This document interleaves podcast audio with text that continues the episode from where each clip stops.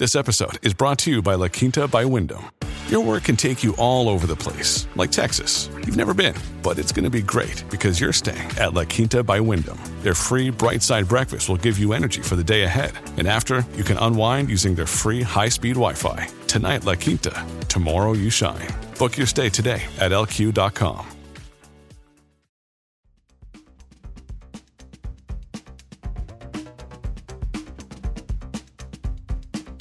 La tribuna presenta las noticias más importantes del día. A continuación, le brindamos las cinco noticias más relevantes de este jueves 28 de septiembre del 2023. Capturan en el paraíso al hermano del diputado Mario Argeñal. El hermano del diputado de Libertad y Refundación Libre por el departamento de El Paraíso, Mario Argeñal Medina, fue capturado en el municipio de Jamastrán debido a que es solicitado en extradición por Estados Unidos. Efectivamente, hoy recibí la información de que mi hermano menor es una persona adicta a las drogas. Estaba siendo apresado por las autoridades de la policía, expresó el congresista en comunicación con un noticiero del país. Se trata de Jorge Arturo Argeñal Medina, quien en septiembre del 2020 fue capturado en Jamastrán por el delito de tráfico de drogas, al ser capturado en posesión de cierta cantidad de marihuana.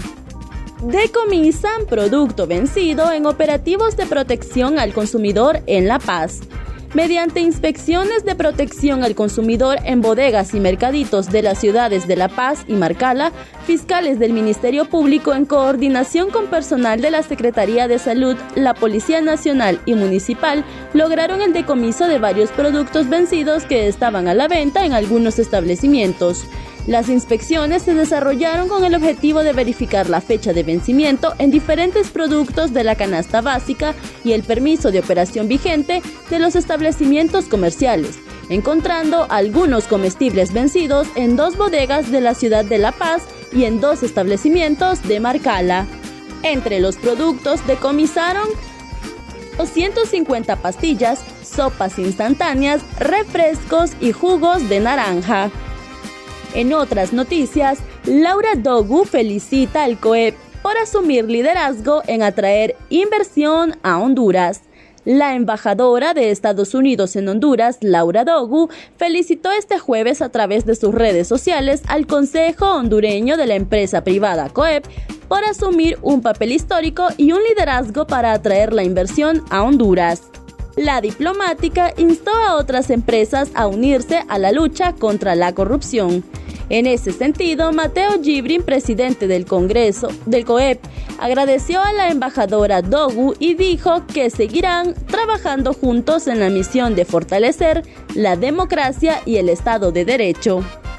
Honduras integra por primera vez el Comité Latinoamericano de Seguridad Interior la viceministra de Seguridad Julisa Villanueva informó hoy que después de varias gestiones como parte de su plan de trabajo y acercamientos con homólogos de la región, Honduras integrará el Comité Latinoamericano de Seguridad Interior.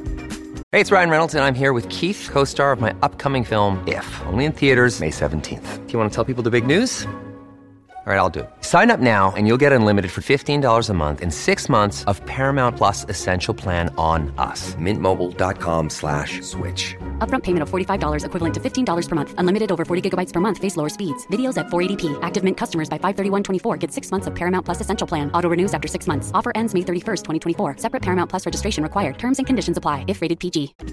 ASI, un organismo trascendental financiado por el Programa de Cooperación Internacional de la Unión Europea para Latinoamérica, que asiste a más de 16 países para fortalecer estrategias contra la criminalidad organizada transnacional.